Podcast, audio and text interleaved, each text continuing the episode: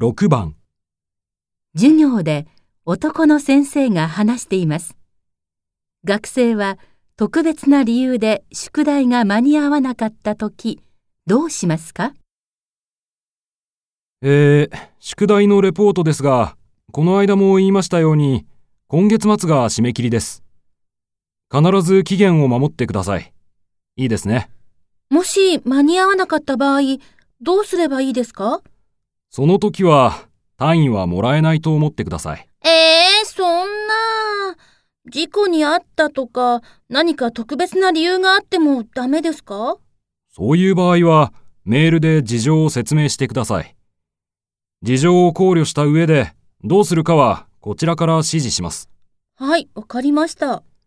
電話したり手紙を書いたりしないでくださいね。それから、前もって分かっている場合も同じです。必ず締め切り前に本人が連絡してください。人に頼んだりしないように。はい、僕は来週から出張ですが、月末には日本に戻っている予定です。では、頑張ってください。